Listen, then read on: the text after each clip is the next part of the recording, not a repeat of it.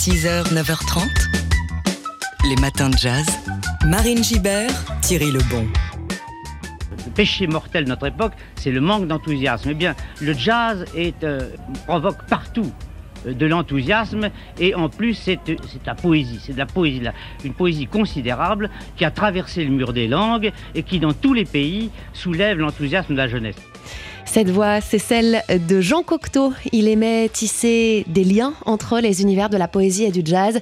Jean Cocteau, dont nous commémorons cette année les 60 ans de la disparition. Eh oui, Marine est le poète, dramaturge, peintre et dessinateur est mort en octobre 1963. Il y a donc euh, 60 ans hein, cette année. Pour l'occasion, la maison Cocteau, qui rouvre ses portes aujourd'hui après plusieurs mois de fermeture, donne le coup d'envoi d'une saison spéciale, saison placée sous le signe de la musique. Alors cette maison a mis la forêt dans l'Essonne, c'est celle euh, que Jean Cocteau achète avec son compagnon Jean Marais en 1947. Il y vivra jusqu'à sa mort, elle est située à 50 km au sud de Paris. Et donc, euh, le lieu propose dès aujourd'hui jusqu'au 29 octobre une exposition temporaire inédite baptisée Prenez garde à la musique. Prenez garde à la musique, c'est une expression euh, de Cocteau, issue de son ouvrage Le coq et l'arlequin, dans lequel il explique justement le, le rôle, selon lui, fondamental de la musique à son époque, au début euh, du XXe siècle. On écoute Muriel Janton, la directrice de la maison Cocteau. C'est un sujet très intéressant qui est un petit peu insolite parce que quand on pense à Cocteau, on ne pense pas forcément à la musique puisqu'il a touché à peu près à tous les arts, euh, mais la musique, il n'était ni compositeur ni musicien. Mais ce qui nous a intéressé dans ce sujet, c'est que c'est un art qui l'a beaucoup intéressé, qui l'a même passionné depuis son enfance euh, jusqu'à la fin de sa vie, et qu'il a, il a compris que la musique faisait partie des arts du XXe siècle et à ce titre, il a, il a été presque critique musicale par rapport à, à ce qui se passait au XXe siècle.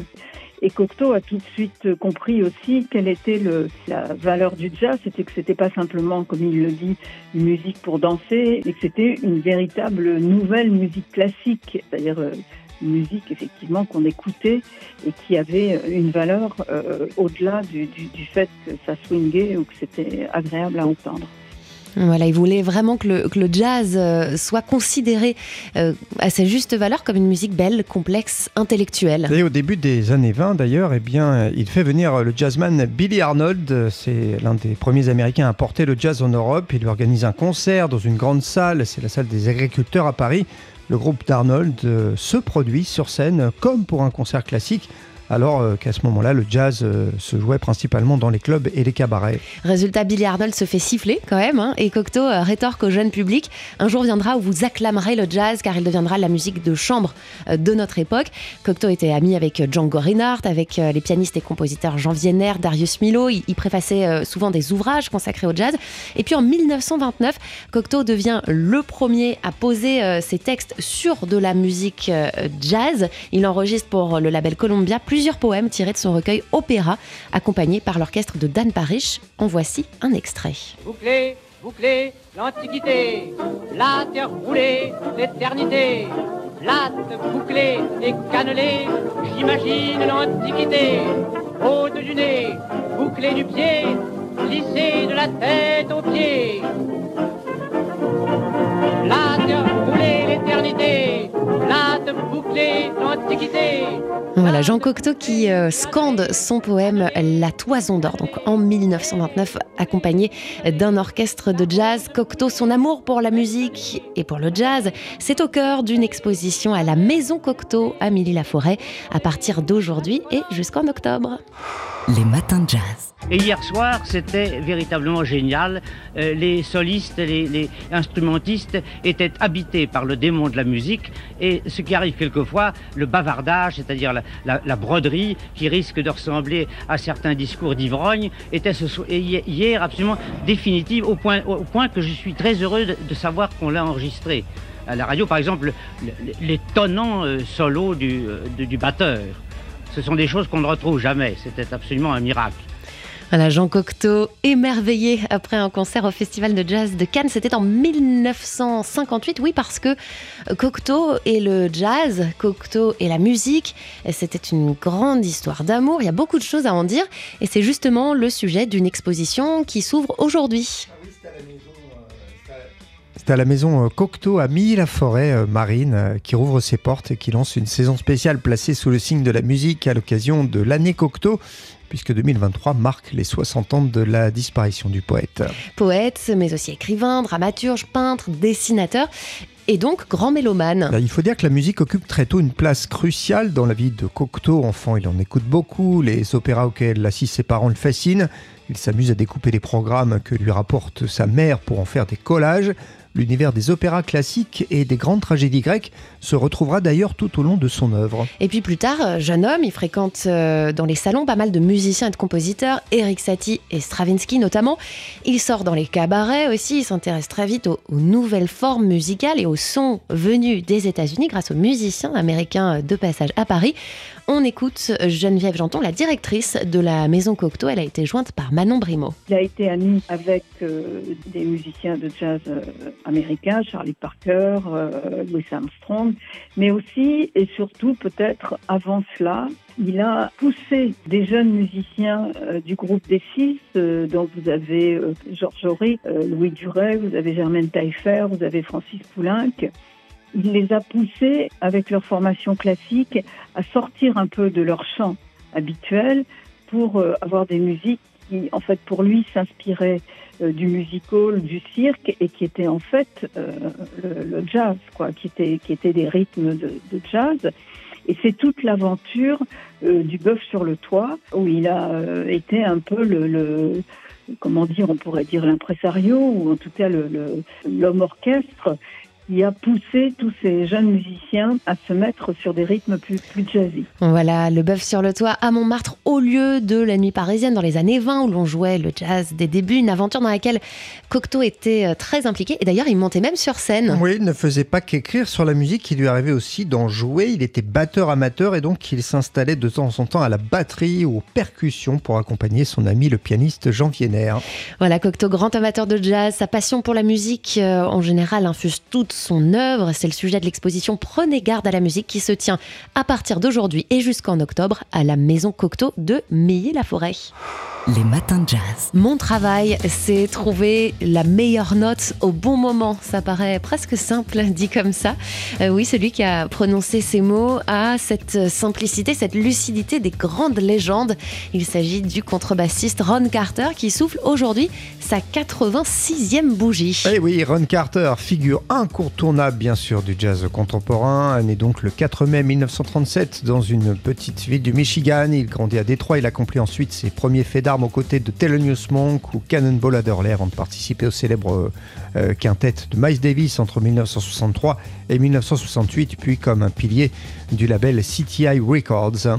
Pendant plus de 40 ans, il, il va multiplier les albums solo et les collaborations avec euh, Chet Baker, Herbie Hancock, Wes Montgomery, Antonio Carlos Jobim ou encore Freddie Hubbard. Et il a aussi laissé sa marque hein, dans le monde de la pop en accompagnant des artistes comme Paul Simon ou Robert- Roberta Flack. On estime que son nom figure dans les crédits d'environ 2500 disques. C'est énorme et, et c'est ce qui fait euh, de lui l'un des bassistes les plus prolifiques de l'histoire du jazz. Alors c'est pas facile de qualifier euh, le style de Ron Carter puisqu'il a été au premier plan de, de beaucoup de courants différents, du bebop à la bossa, du straight ahead au, jazz expérimental. Mais on peut parler à chaque fois d'une sophistication naturelle, d'une grande agilité aussi avec cet art qu'il a de, glisser d'une note à l'autre. Et puis euh, il fournit toujours avec la même implication, la même envie, le, piédestal parfait pour un soliste que les interstices dans lesquels il laisse parler sa créativité. Donc pour célébrer ce euh, musicien d'exception, je vous propose de l'écouter au sein euh, du fameux quintet de Miles Davis en 1963 avec euh, Seven Steps to Heaven tout de suite.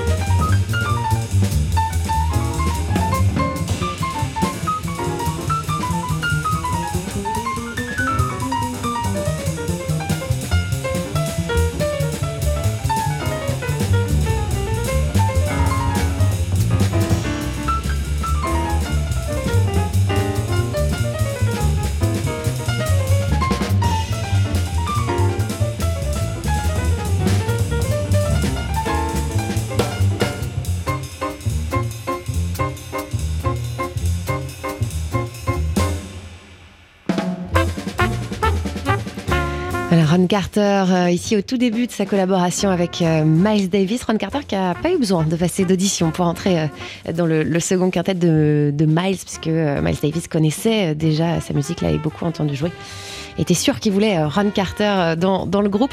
Et il y a une citation que j'aime bien de, de, Ron Carter, quelque chose qu'il a dit dans une interview assez récente au sujet du second quintet.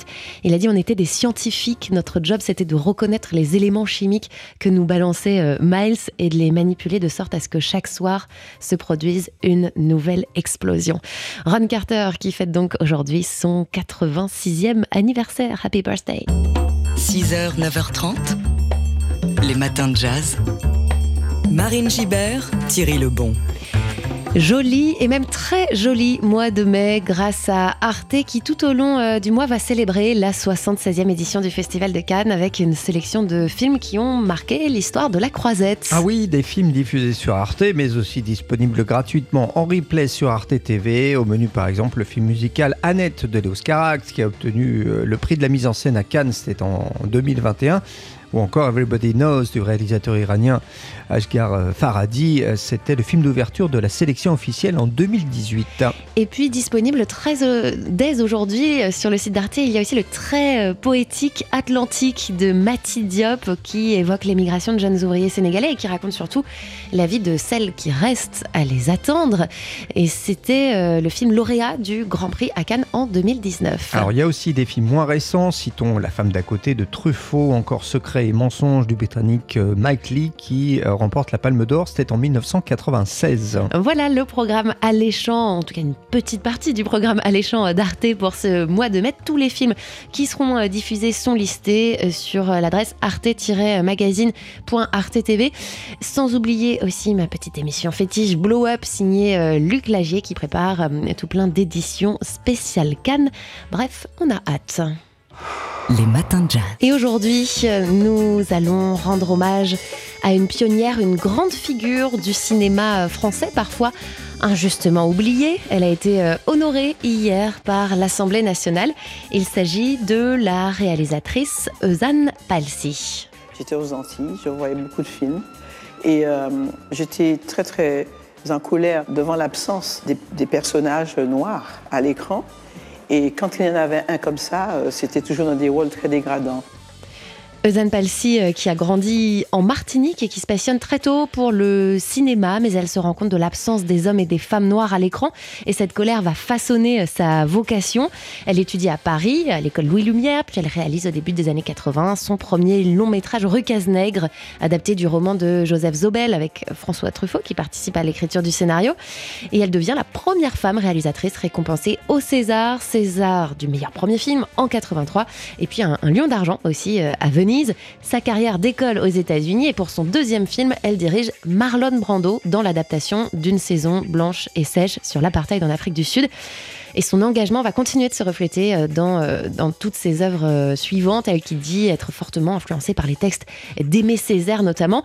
L'année dernière, Rosanne Palsy reçoit un Oscar d'honneur pour l'ensemble de sa carrière, Oscar qui a eu selon elle assez peu d'écho en France. Et donc six mois après cet Oscar, elle a reçu hier la médaille de l'Assemblée nationale, cérémonie avec de nombreux élus. Au-delà de la reconnaissance, a-t-elle déclaré, ce qui m'intéresse, c'est de pouvoir avoir les moyens de faire des films et de former la nouvelle génération. Voilà, vous pouvez retrouver euh, la vidéo de, de son discours et le récit de cet événement sur le site d'Outre-mer La Première. Les matins de jazz.